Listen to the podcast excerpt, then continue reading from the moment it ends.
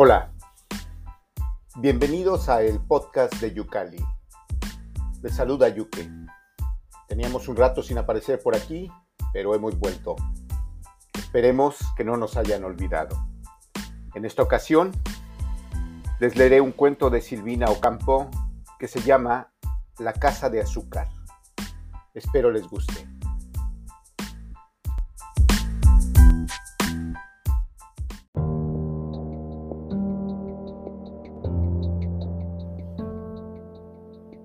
Las supersticiones no dejaban vivir a Cristina.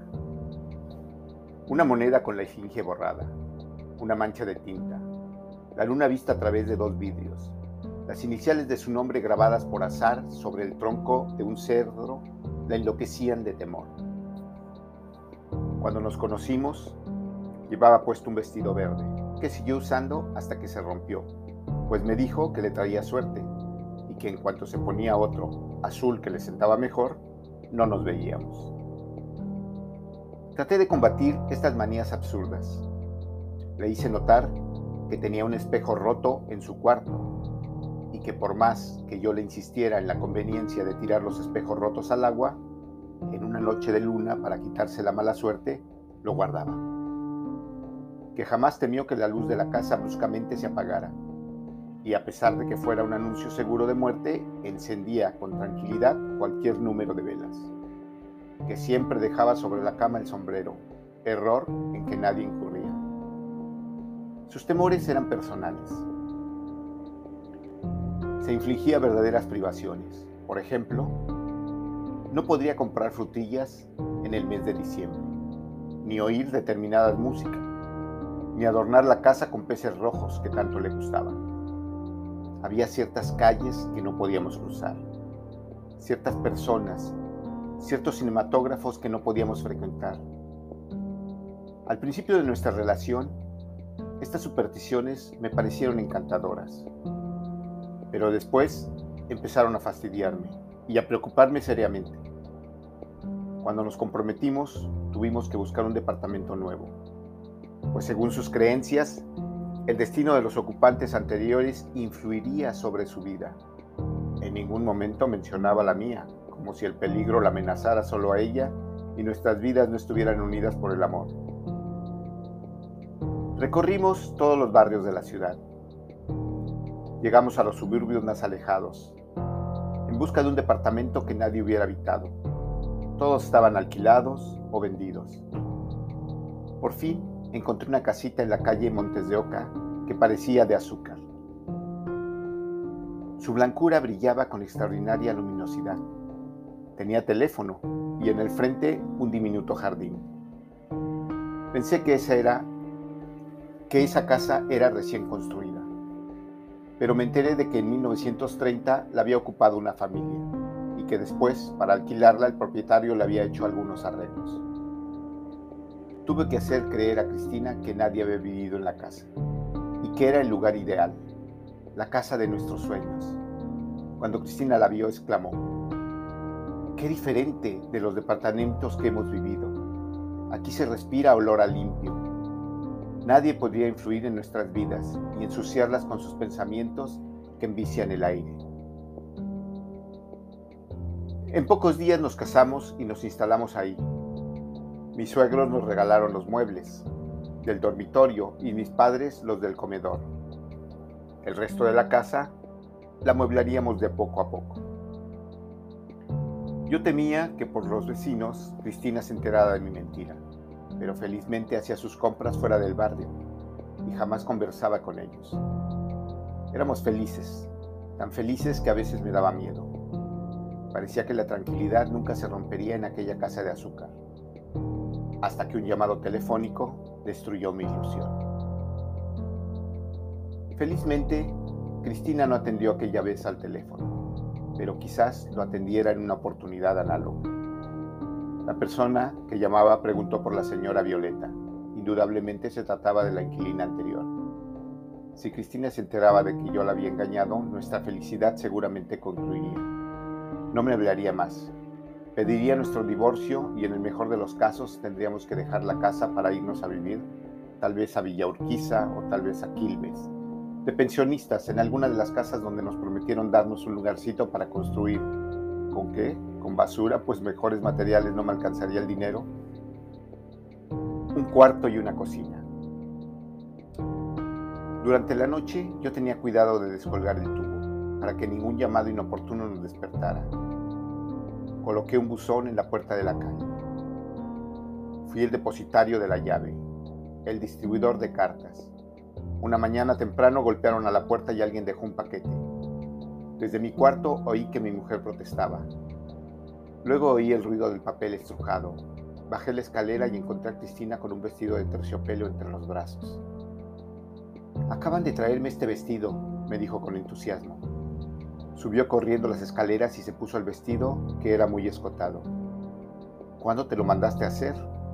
Hace tiempo. ¿Me queda bien? Lo usaré cuando tengamos que ir al teatro, ¿no te parece? ¿Con qué dinero lo pagaste? Mamá me regaló unos pesos. Me pareció raro, pero no le dije nada para no ofenderla. Nos queríamos con locura, pero mi inquietud comenzó a molestarme hasta para abrazar a Cristina por la noche. Advertí su carácter había cambiado. De alegre se convirtió en triste, de comunicativa en reservada, de tranquila en nerviosa. No tenía apetito. Ya no preparaba esos ricos postres un poco pesados a base de cremas batidas y de chocolate que me agradaban ni adornaba periódicamente la casa con volantes de nylon en las tapas de la letrina, en las repisas del comedor, en los armarios, en todas partes, como era su costumbre. Ya no me esperaba con vainillas a la hora del té, ni tenía ganas de ir al teatro o al cinematógrafo de noche, ni siquiera cuando nos mandaban entradas de regalo. Una tarde entró un perro en el jardín y se acostó frente a la puerta de la calle aullando. Cristina le dio carne y le dio de beber y, después de un baño que le cambió el color de pelo, declaró que le daría hospitalidad y que lo bautizaría con el nombre Amor, porque llegaba a nuestra casa en un momento de verdadero amor. El perro tenía el paladar negro, lo que indica pureza de raza. Otra tarde llegué de improviso a casa. Me detuve en la entrada porque vi una bicicleta postada en el jardín. Entré silenciosamente y me escurrí detrás de una puerta y oí la voz de Cristina. ¿Qué quiere? repitió dos veces. Vengo a buscar mi perro, decía la voz de una muchacha. Pasó tantas veces frente a esa casa que se había encariñado con ella. Esta casa parece de azúcar. Desde que la pintaron llama la atención de todos los transeúntes, pero a mí me gustaba más antes con ese color rosado y romántico de las casas viejas. Esta casa era muy misteriosa para mí. Todo me gustaba en ella, la fuente de donde venían a beber los pajaritos, las enredaderas con flores como cornetas amarillas, el naranjo. Desde que tengo ocho años esperaba conocerla a usted, desde aquel día en que hablamos por teléfono. ¿Recuerda? Prometió que iba a regalarme un barrilete. Los barriletes son juegos de varones. Los juguetes no tienen sexo. Los barriletes me gustaban porque eran como enormes pájaros. Me hacía la ilusión de volar sobre sus alas. Para usted fue un juego prometerme ese barrilete. Yo no dormí en, la, en toda la noche. Nos encontramos en la panadería. Usted estaba de espaldas y no vi su cara. Desde ese día no pensé en otra cosa que en usted, en cómo sería su cara, su alma, sus ademanes de mentirosa. Nunca me regaló aquel barrilete. Los árboles me hablaban de sus mentiras. Luego fuimos a vivir a Morón con mis padres. Ahora, desde hace una semana, estoy de nuevo aquí. Hace tres meses que vivo en esta casa y antes jamás frecuenté esos barrios. Usted estará confundida. Ya lo había imaginado, tal como es. La imaginé tantas veces. Para colmo de la casualidad, mi marido estuvo de novio con usted. No estuve de novia, sino con mi marido. ¿Cómo se llama este perro? Bruto. Lléveselo, por favor, antes de que me encariñe con él. Violeta, escúcheme. Si llevo el perro a mi casa, se moriría. No lo puedo cuidar. Vivimos en un departamento muy chico. Mi marido y yo trabajamos y no hay nadie que lo saque a pasear. No me llamo Violeta. ¿Qué edad tiene? Bruto, dos años. ¿Quiere quedarse con él? Yo vendría a visitarlo de vez en cuando, porque lo quiero mucho. A mi marido no le gustaría recibir desconocidos en su casa, ni que aceptara un perro de, regalo. No se lo diga, entonces. La esperaré todos los lunes a las 7 de la tarde en la Plaza Colombia. ¿Sabe dónde es? Frente a la iglesia Santa Felicitas. O si no, la esperaré, la esperaré donde usted quiera y a la hora que prefiera. Por ejemplo, en el Puente Constitución o en el Parque Lesama. Me contentaré con ver los ojos de Bruto. ¿Me hará el favor de quedarse con él? Bueno, me quedaré con él. Gracias, Violeta. No me llamo Violeta. ¿Cambió de nombre? Para nosotros usted es Violeta. Siempre la misma, misteriosa Violeta. Oí el ruido seco de la puerta y el taconeo de Cristina subiendo la escalera. Tardé un rato en salir de mi escondite y en fingir que acababa de llegar. A pesar de haber comprobado la inocencia del diálogo, no sé por qué una sorda desconfianza comenzó a devorarme. Me pareció que había presenciado una representación de teatro y que la realidad era otra. No confesé a Cristina que había sorprendido la visita de esa muchacha. Esperé los acontecimientos, temiendo siempre que Cristina descubriera mi mentira, lamentando que estuviéramos instalados en ese barrio. Yo pasaba todas las tardes por la plaza que quedaba frente a la iglesia de Santa Felicitas para comprobar si Cristina había acudido, acudido a la cita. Cristina parecía no advertir mi inquietud. A veces llegué a creer que yo había soñado. Abrazando al perro un día, Cristina me preguntó, ¿te gustaría que me llamara Violeta? No me gusta el nombre de las flores, pero violeta es lindo, es un color. Prefiero tu nombre. Un sábado, al atardecer, la encontré en el puente de la Constitución asomada sobre el parapeto de fierro. Me acerqué y no se inmutó. ¿Qué haces aquí? Estoy curioseando. Me gusta ver las vías desde arriba. Es un lugar muy lúgubre y no me gusta que ande sola. No me parece lúgubre, ¿Y por qué no puedo andar sola? ¿Te gusta el humo negro de las locomotoras? Me gustan los medios de transporte, soñar con viajes, irme sin irme, ir y quedar y con quedar partirse. Volvimos a casa. Enloquecido de celos. ¿Celos de qué? De todo. Durante el trayecto apenas le hablé. Podríamos tal vez comprar alguna casita en San Isidro, en Olivos. Es tan desagradable este barrio, le dije fingiendo que me era posible adquirir una casa en esos lugares. No creas, tenemos muy cerca de aquí el Parque Lesama. Es una desolación. Las estatuas están rotas, las fuentes sin agua, los árboles apestados. Mendigos viejos y lisiados van con bolsas para tirar o recoger la basura. No me fijo en esas cosas. Antes no quería sentarte en un banco donde alguien había comido mandarinas o pan. He cambiado mucho. Por mucho que hayas cambiado, no puedo gustarte un parque como ese. Ya sé que tiene un museo de leones de mármol, que cuida la entrada y que jugabas allí en tu infancia, pero eso no quiere decir nada. No te comprendo, me respondió Cristina y sentí que me despreciaba con un desprecio que podía conducirla al odio. Durante días, que me parecieron años, la vigilé, tratando de disimular mi ansiedad. Todas las tardes pasaba por la plaza frente a la iglesia y los sábados por el horrible puente negro de Constitución. Un día me aventuré a decir, a decir a Cristina, si descubriéramos que esta casa fue habitada por otras personas, ¿qué harías, Cristina? ¿Te irías de aquí? Si una persona hubiera vivido en esta casa, esa persona tendría que ser como esas figuritas de azúcar que hay en los postres o en las tartas de cumpleaños. Una persona dulce como el azúcar. Esta casa me inspira confianza. ¿Será el jardincito de la entrada que me infunde tranquilidad? No sé, no me iría de aquí por todo el oro del mundo. Además, no tendríamos a dónde ir. Tú mismo me lo dijiste hace un tiempo. No insistí, porque iba a pura pérdida. Para conformarme pensé que el tiempo compondría las cosas. Una mañana sonó el timbre de la puerta de la calle. Yo estaba afeitándome y oí la voz de Cristina. Cuando concluí de afeitarme, mi mujer ya estaba hablando con la intrusa. Por la apertura de la puerta las espié. La intrusa tenía una voz tan grave y los pies tan grandes que eché a reír. Si usted vuelve a ver a Daniel, lo pagará muy caro, Violeta. No sé quién es Daniel y no me llamo Violeta, respondió mi mujer. Usted está mintiendo. No miento, no tengo nada que ver con Daniel. Yo quiero que usted sepa las cosas como son. No quiero escucharla. Cristina se tapó las orejas con las manos. Entré en el cuarto y dije a la intrusa que se fuera. De cerca le miré los pies, las manos y el cuello. Entonces advertí que era un hombre disfrazado de mujer. No me dio tiempo de pensar en lo que debía hacer. Como un relámpago desapareció dejando la puerta entreabierta tras de sí. No comentamos el episodio con Cristina. Jamás comprenderé por qué. Era como si nuestros labios hubieran estado sellados para todo lo que no fuesen besos nerviosos, insatisfechos o palabras inútiles. En aquellos días tan tristes para mí, a Cristina le dio por cantar.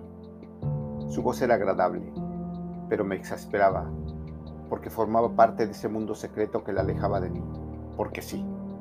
Nunca había cantado, ahora cantaba de noche y de día mientras se vestía o se bañaba o cocinaba o cerraba las persianas. Un día en que oí a Cristina exclamar con un aire enigmático, sospecho que estoy heredando la vida de alguien, las dichas y las penas, las equivocaciones y los aciertos. Estoy embrujada. Fingí no oír esa frase atormentadora. Sin embargo, no sé por qué empecé a averiguar en el barrio quién era Violeta, dónde estaba todos los detalles de su vida.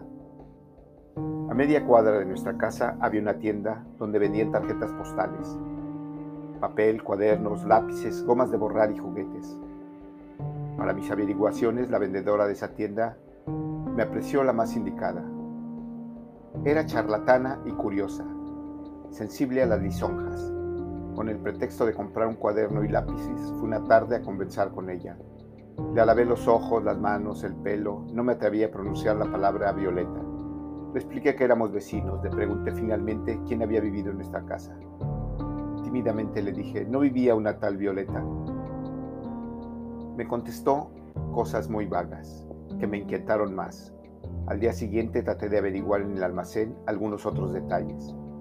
Me dijeron que Violeta estaba en un sanatorio frenopático y me dieron la dirección. Canto con una voz que no es mía, me dijo Cristina, renomando su aire misterioso. Antes me hubiera afligido, pero ahora me deleita. Soy otra persona, tal vez más feliz que yo. Fingí no haberla oído. Yo estaba leyendo el diario. De tanto averiguar detalles de la vida de Violeta, confieso que desatendí a Cristina. Fui al sanatorio frenopático que daba en Flores. Ahí pregunté por Violeta y me dieron la dirección de Arsenia López, profesora de canto. Tuve que tomar el tren en retiro para que me llevara a Olivos. Durante el trayecto, una tierrita me entró en un ojo, de modo que en el momento de llegar a casa de Arsenia López se me caían las lágrimas como si estuviese llorando. Desde la puerta de la calle oí voces de mujeres que hacían gárgaras con las escalas acompañadas de un piano, que parecía más bien un organillo. Alta, delgada, aterradora, apareció en el fondo de un corredor Arsenia López, con un lápiz en la mano. Le dije tímidamente que venía a buscar noticias de Violeta. ¿Usted es el marido? No, soy un pariente, le respondí, secándome los ojos con un pañuelo. Usted será uno de esos innumerables admiradores, me dijo entornando los ojos y tomándome la mano. Vendrá para saber que todos quieren saber. ¿Cómo fueron los últimos días de Violeta? Siéntese. No hay que imaginar que una persona muerta forzosamente haya sido pura, fiel, buena. Quiere consolarme, le dije. Ella oprimiendo mi mano con su mano húmeda contestó. Sí, quiero consolarlo. Violeta era no solo mi discípula, sino mi íntima amiga. Si se disgustó conmigo fue tal vez porque me hizo demasiadas confidencias y porque ya no podía engañarme. Los últimos días que la vi se lamentó amargamente de su suerte. Murió de, murió de envidia, repetía sin cesar. Alguien me ha robado la vida, pero lo pagará muy caro. No tendré mi vestido de terciopelo, ella lo tendrá. Bruto será de ella. Los hombres no se disfrazarán de mujer para entrar en mi casa, sino en la de ella.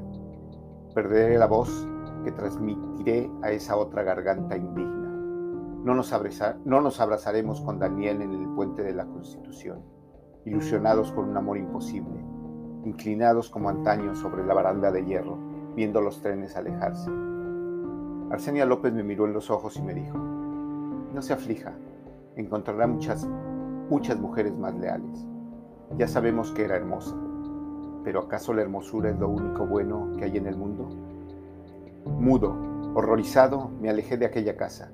sin revelar mi nombre a Arsenia López, que al despedirse de mí intentó abrazarme para demostrarme su simpatía. Desde ese día, Cristina se transformó para mí, al menos. Se transformó para mí al menos en Violeta. Traté de seguirla a todas horas, para descubrirla en los brazos de sus amantes. Me alejé tanto de ella que la vi como a una extraña. Una noche de invierno huyó. La busqué hasta el alba. Ya no sé quién fue víctima de quién en esa casa de azúcar, que ahora está deshabitada.